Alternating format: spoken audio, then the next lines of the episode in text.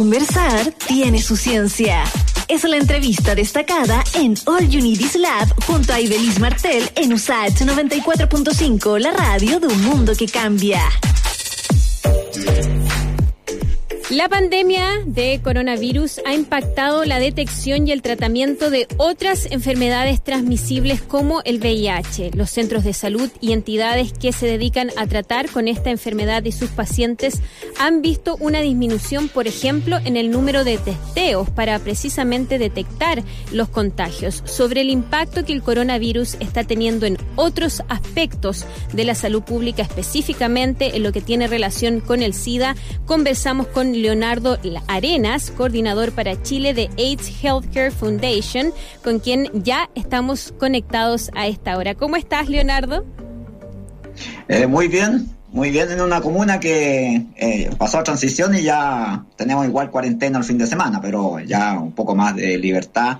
E iniciando también con esa posibilidad nuestra eh, apertura de, en nuestro eh, centro testeo de VIH el primero de septiembre. Así que en ese sentido eh, eh, es una buena noticia para poder reiniciar estos temas, tal como tú lo hacías en la presentación respecto de la disminución que ha habido en la, en la baja de test de VIH. Eso mismo te quería eh, preguntar, Leonardo, que ahondáramos en qué es lo que ustedes han eh, estado detectando en estos últimos meses de que comenzó la pandemia, cómo esta pandemia, el coronavirus, de alguna manera quizás le ha bajado el perfil a eh, la gravedad de otras enfermedades con las que en nuestro país estamos lidiando como el VIH. ¿Qué han detectado ustedes? ¿Qué han visto respecto a esto? Eh, bueno, el, sistema de salud y todo ya lo, sabemos, da la rueda de prensa que eh, diariamente daba el ministerio. Eh, el, sistema de salud se ha volcado, ¿no es cierto?, a la pandemia y, esto ha sucedido en, todos los países. y eso ha dejado ciertamente que algunos, algunas enfermedades, ¿no es cierto?, no, no, fuesen controladas y, y, sus exámenes tampoco realizados.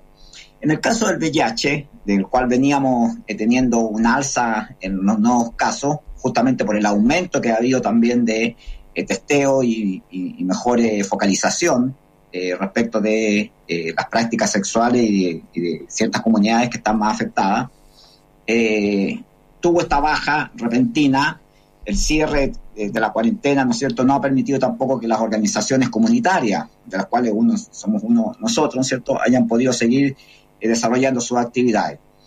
Se han suspendido los exámenes, se ha mantenido la entrega de medicamentos, en un primer momento eh, bastante eh, complicado eh, por el desplazamiento de las personas, pero ya después ha, tenido un, sistema logístico que están entregando por dos o tres meses en algunos hospitales, lo envían también por correo y por lo tanto eso por lo menos supera un poco, mitiga eh, esta falta de, un protocolo para un país que eh, tiene problemas, ¿no es cierto?, con terremotos, con cosas y que ya nos había sucedido en octubre, justamente la gente no podía llegar a los hospitales y por lo tanto ahora esperamos que esto también se mantenga en la entrega de los medicamentos por más meses que ir mensualmente al hospital.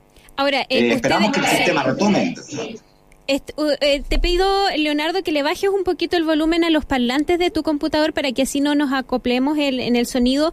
Eh, quería preguntarte en ese sentido, entonces, a propósito de los tratamientos, ¿ustedes no han visto una falta de tratamiento o que los tratamientos no estén llegando a los pacientes como debe ser? Eh, en ese sentido, ¿eso no ha sido un problema todavía? No, fue un problema al principio. ¿ah? Al principio el desplazamiento de las personas se complicó, pero además porque el sistema logístico que tiene el, hospital, la farmacia de los hospitales, ¿no es cierto?, eh, eh, le llega la remesa de medicamentos mes a mes. ¿ah? Muchas veces no tienen una farmacia, un espacio que se llama farmacia, ¿no es cierto?, al interior de los hospitales, que permita eh, tener un mayor stock, una mayor cobertura respecto al tratamiento eh, y por lo tanto, la, petición que hace desde farmacia a Senabat eh, es mes a mes. Eh, bueno, eso ya viendo que la pandemia avanzaba, ¿no es cierto? Y íbamos a tener más tiempo que el programado al principio, eh, se fue solucionando y hoy día ya hay un sistema más equilibrado, ¿no es cierto?, de entregar medicamentos por dos o tres meses. En algunos hospitales, no en todos, porque las capacidades también son diferentes y hay unos hospitales que sabemos que están mucho más complejizados, más complicados con la atención de personas, ¿no es cierto?, que otros. ¿ah? Y eso es real y ahí hay que ver cómo también la autoridad va superando esos problemas. Ahora, eh, hemos escuchado de parte de algunas autoridades de que, eh, bueno, ha, bajado el número de, confirmados con VIH en los últimos meses, pero también ha bajado el número de testeos. Entonces, ¿cómo podemos eh, entender eso? no quiere decir entonces que la gente se esté contagiando menos, sino que tiene que ver con que se están haciendo menos testeos. ¿Es así o no? Sí, sí, es decir, el, el COVID también es eso, ¿no es cierto? Eh, en la medida en que se avanzan en los exámenes, ¿no es cierto?, se puede encontrar a mayores eh, personas.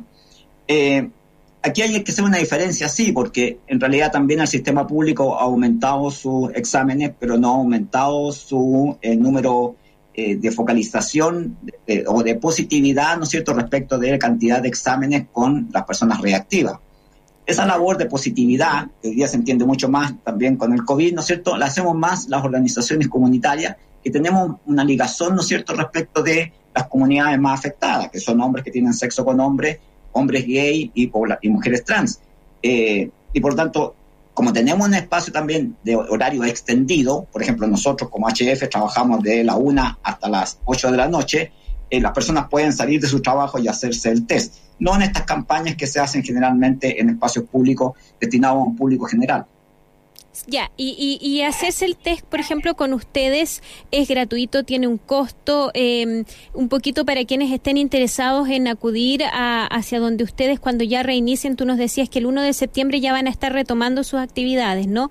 Entonces, explícanos un poquito sobre el test, sobre el procedimiento, sobre dónde pueden contactarlos a ustedes eh, para eh, efectivamente, y cuáles son las medidas de seguridad que se tienen al ir a eh, donde sea que ustedes atiendan a quienes quieran realizarse estos test, porque hay temor de la gente de no querer ir a ningún consultorio o a consultas médicas por temor a contagiarse del coronavirus en, esa, en esos eh, lugares.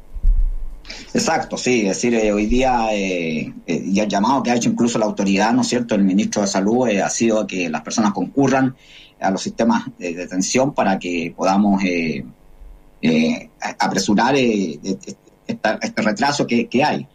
Nosotros estamos en Santiago eh, de Chile, en la comuna de Santiago Centro, muy cerca del Metro República. Nuestra dirección eh, online es www.ahfchile.cl.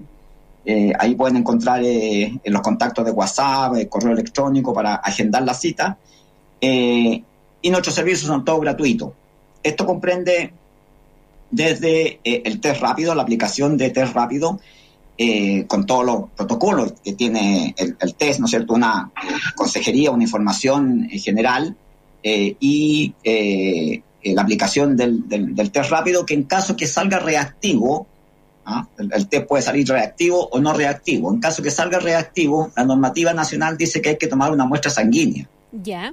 Nosotros tenemos resolución sanitaria, somos una organización eh, reconocida por la eh, de Salud, ¿no es cierto?, para eh, tomar esta muestra sanguínea, inmediatamente tomamos esa muestra sanguínea y la derivamos a un laboratorio privado que la ingresa al Instituto de Salud Pública.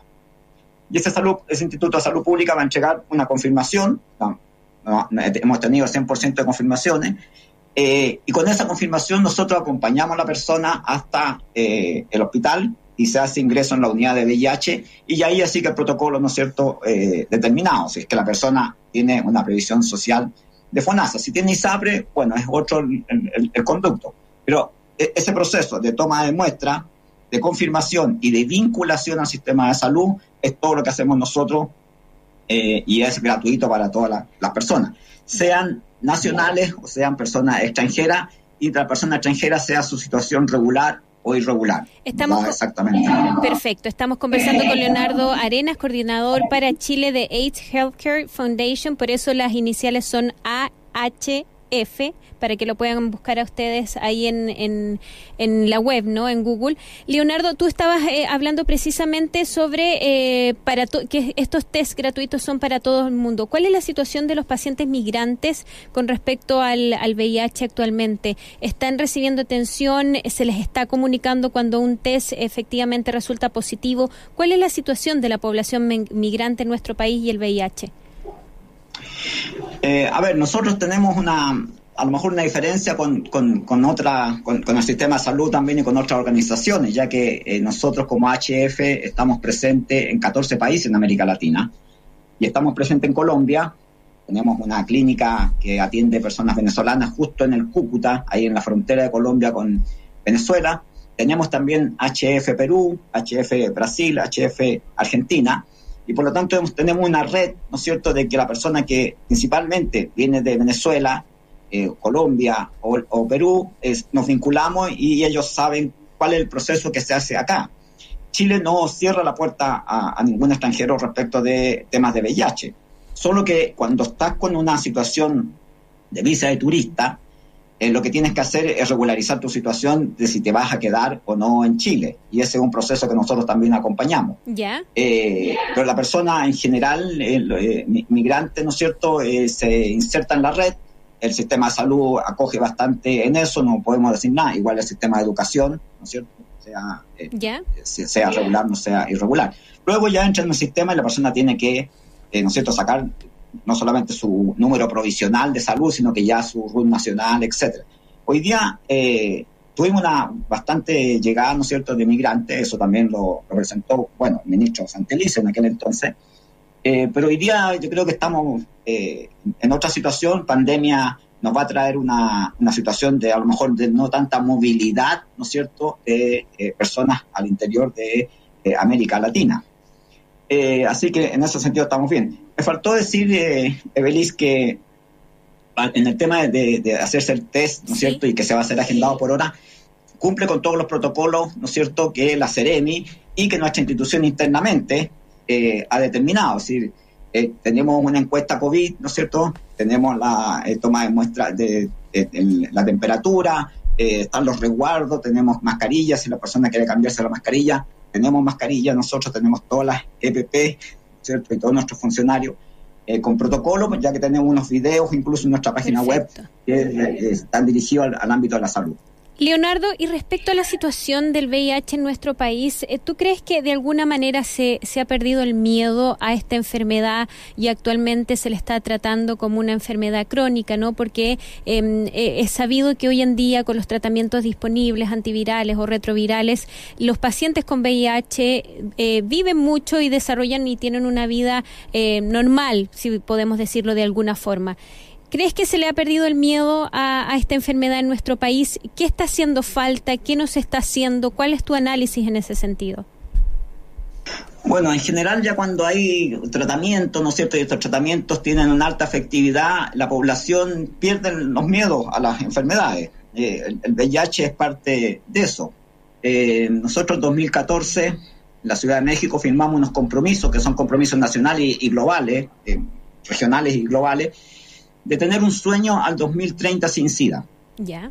Y esto eh, comprende que las personas que eh, llegar rápidamente a que las personas conozcan su situación de salud. ¿No es cierto? Siempre hay un número estimado, que en Chile está al orden de los 71.000 hoy día, no tenemos la cifra muy clara, no hay actualización de la cifra. Ya. Tengo demandado al Ministerio de Salud por eso, porque no han llegado las cifras eh, respecto de esto en el Consejo de Transparencia.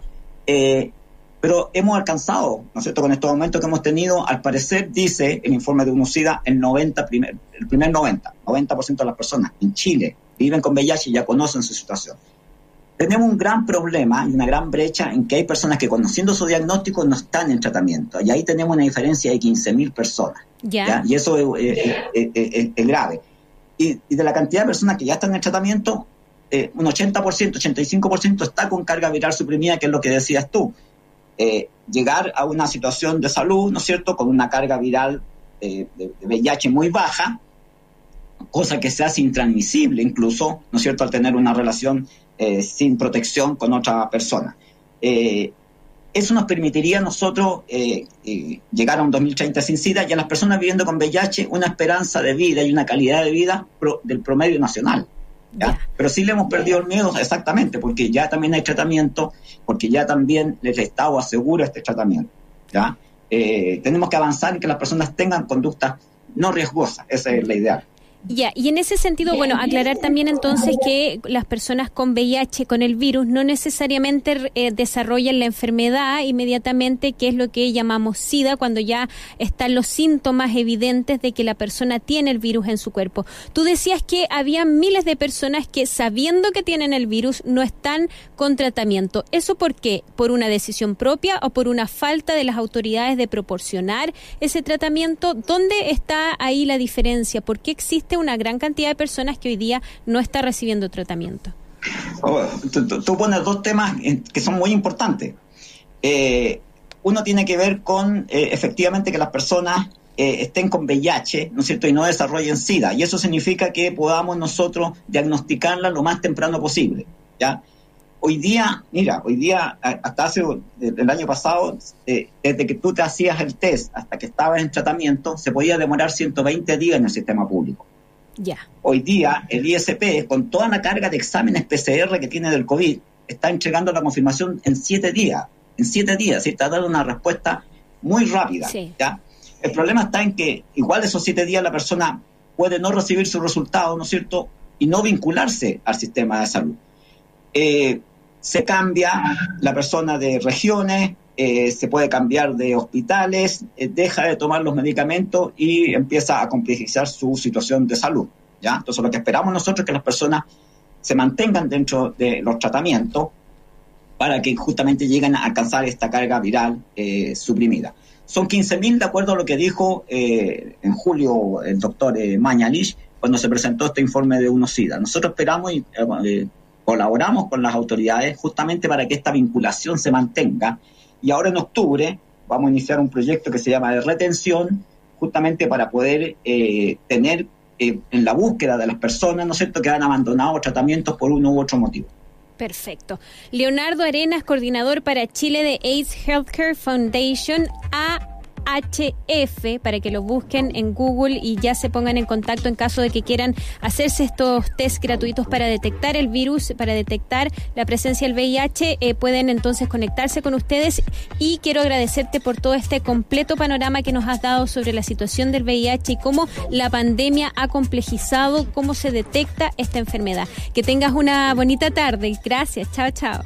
Igualmente, muchas gracias a ustedes. Chao, chao.